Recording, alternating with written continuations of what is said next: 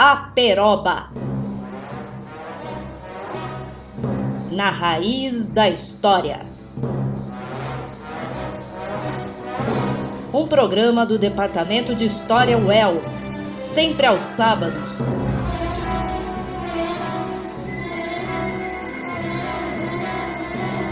À uma da tarde. Salve ouvintes da Peroba, eu sou a sua professora de História Moderna, Maria Renata, e hoje apresento um dos programas que mais alegrias me deu ultimamente. Shakespeare é clássico. Harold Bloom, professor da Universidade de Yale e autor do livro O Cânone Ocidental, escreve que Shakespeare é o protótipo do cânone ocidental. Mas o que significa isso? Significa que, sem nenhum projeto por trás da difusão da obra, ela se manteve viva na mente das gerações que a sucederam, tornando-se um modelo para o seu gênero, um cânone. Bloom nos lembra ainda que a obra de Shakespeare, além de ter sido um grande sucesso na Inglaterra do século XVII, foi fortemente revivida pelos alemães do século XIX e toca até os dias atuais. Segundo o autor, Antes de Shakespeare, os personagens literários são relativamente imutáveis. Homens e mulheres são representados envelhecendo e morrendo, mas não se desenvolvem a partir de alterações interiores, e sim em decorrência de seu relacionamento com os deuses. Em Shakespeare, os personagens não se revelam, se desenvolvem, e o fazem porque têm a capacidade de se autorrecriarem. Às vezes, isso ocorre porque involuntariamente escutam a própria voz, falando consigo mesmos ou com terceiros. Para tais personagens, escutar a si mesmos constitui o nobre caminho da individuação, e nenhum outro autor, antes ou depois, realizou tão bem o verdadeiro milagre de criar vozes a um só tempo, tão distintas e tão internamente coerentes, dizia Bloom. A magia de Shakespeare foi aqui ordenada para o seu prazer auditivo. Na sala de aula ou dentro do seu perfil em redes sociais, você pode criar uma playlist cronológica, outra dividida entre tragédias, comédias e obras históricas. Enfim, brinque como quiser, pois, como diria o bardo, todo o mundo é um palco. Começamos por Benjamin Britten, Over Hill, Over Dale, com o coro de jovens da Ópera Alemã de Berlim, sob a direção de Christian Lindhorst, que gravou em janeiro de 2020 sua versão para a peça A Tempestade. Depois, composta por Felix Mendelssohn em 1826, Sonho de uma Noite de Verão, abertura em E maior, opus 21, executada pela Orquestra Sinfônica de Londres, com condução de Cláudio Abado. Gravada em 2002, a melodia possui também uma versão para o cinema, de 1935, que vale muito a pena assistir. A direção é de Max Reinhar. Do cosmopolita russo Igor Stravinsky, que, segundo a revista Times, foi uma das 100 pessoas mais influentes do século XX, ouviremos um sample de 1953 com as canções Music to Hear, uma versão do soneto de número 8, Full Fandom 5, o monólogo de Ariel para a Tempestade e Spring, de Trabalhos de Amores Perdidos. Aqui, numa performance da mezzo-soprano Anna Molnar. No ano de 1831, Berlioz escreveu sua versão para o Rei Lear. No site da USESP se conta uma anedota sobre a criação.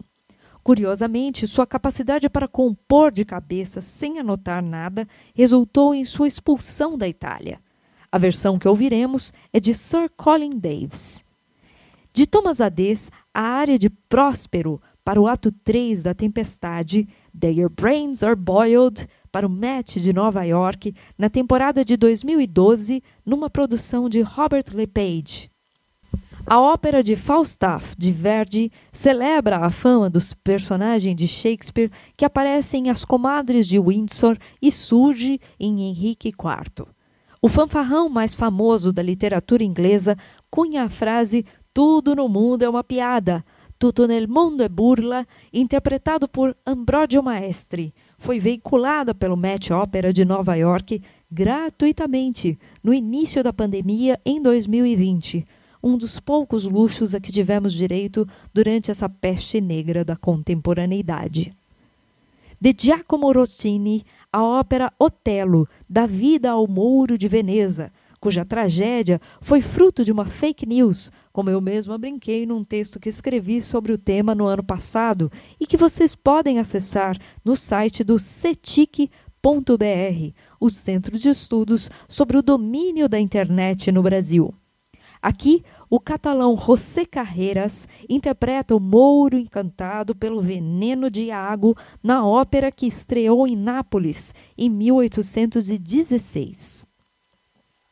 O Teatro de Ópera Glyndebourne, situado no condado de Sussex, é um dos mais inovadores do gênero e, em 2017, apresentou uma versão inusitada para a peça de Hamlet, onde todo o universo está situado dentro de uma casca de nós.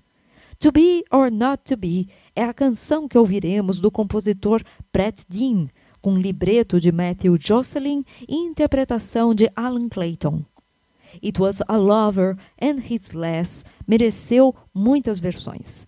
No pupurri que ouviremos Roderick Williams, dos anos 2000, Gerald Finzi, de 1942, e de 1922, Anthony Rolfe Johnson.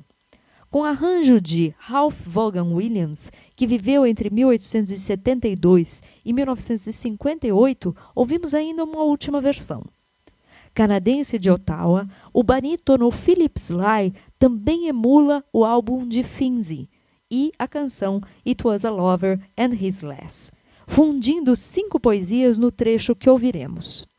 Para finalizar, Plácido Domingo interpreta o Macbeth de Giuseppe Verdi, dirigido por Matthew Diamond para a Casa de Ópera de Los Angeles em 2016. É por isso que gostamos de Shakespeare e é por isso que ouviremos um pouco mais de Shakespeare a semana que vem com o programa A Mulher do Shakespeare. Fico conosco, a Peroba.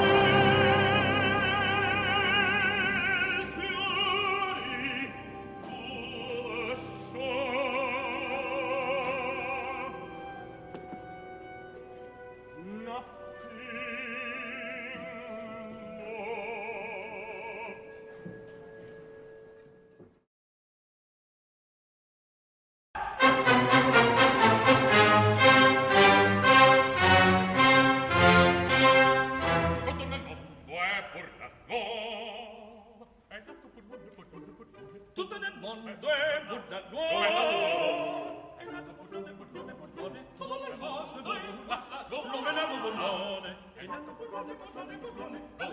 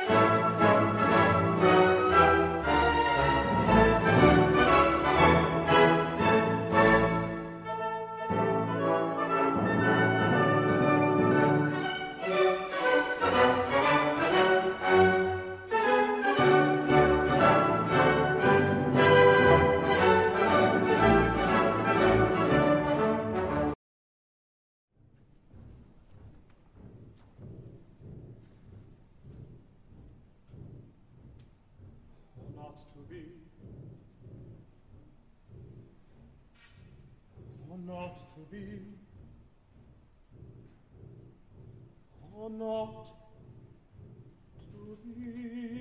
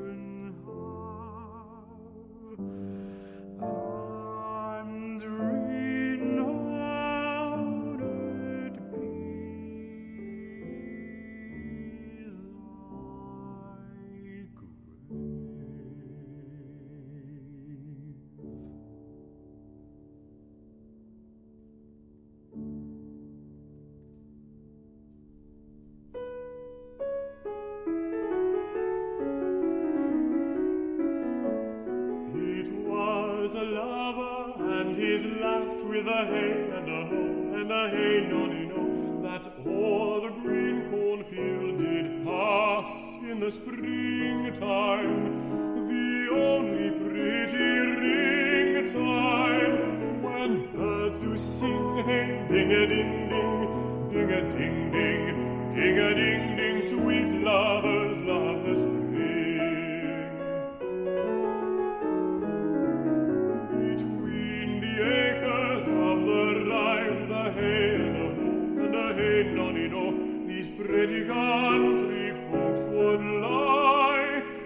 spring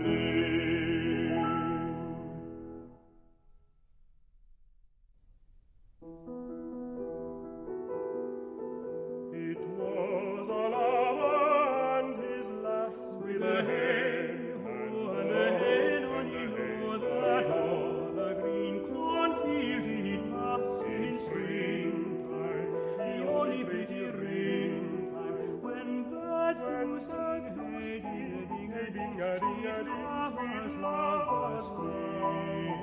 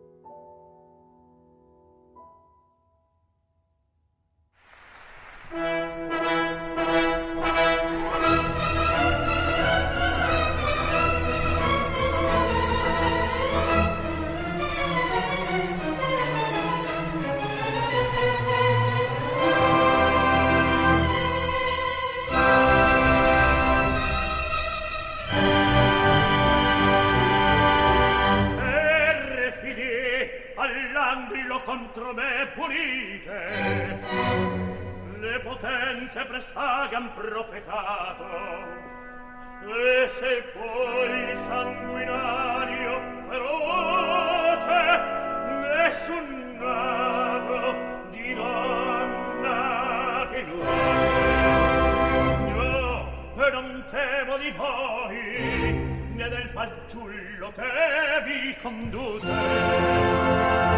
A fermare sul trono questo assalto millenare o sbalzarmi per sempre. E pur la vita sempre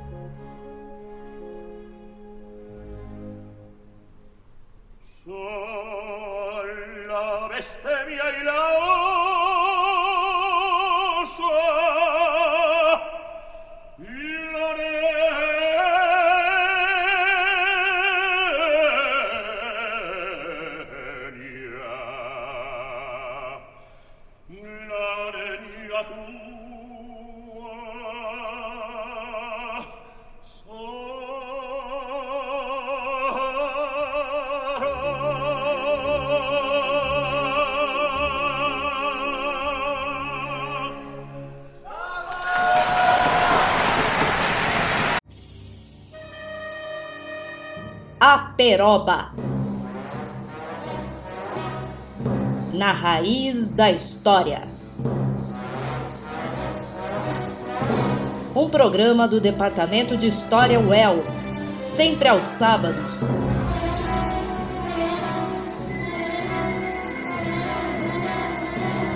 À uma da tarde.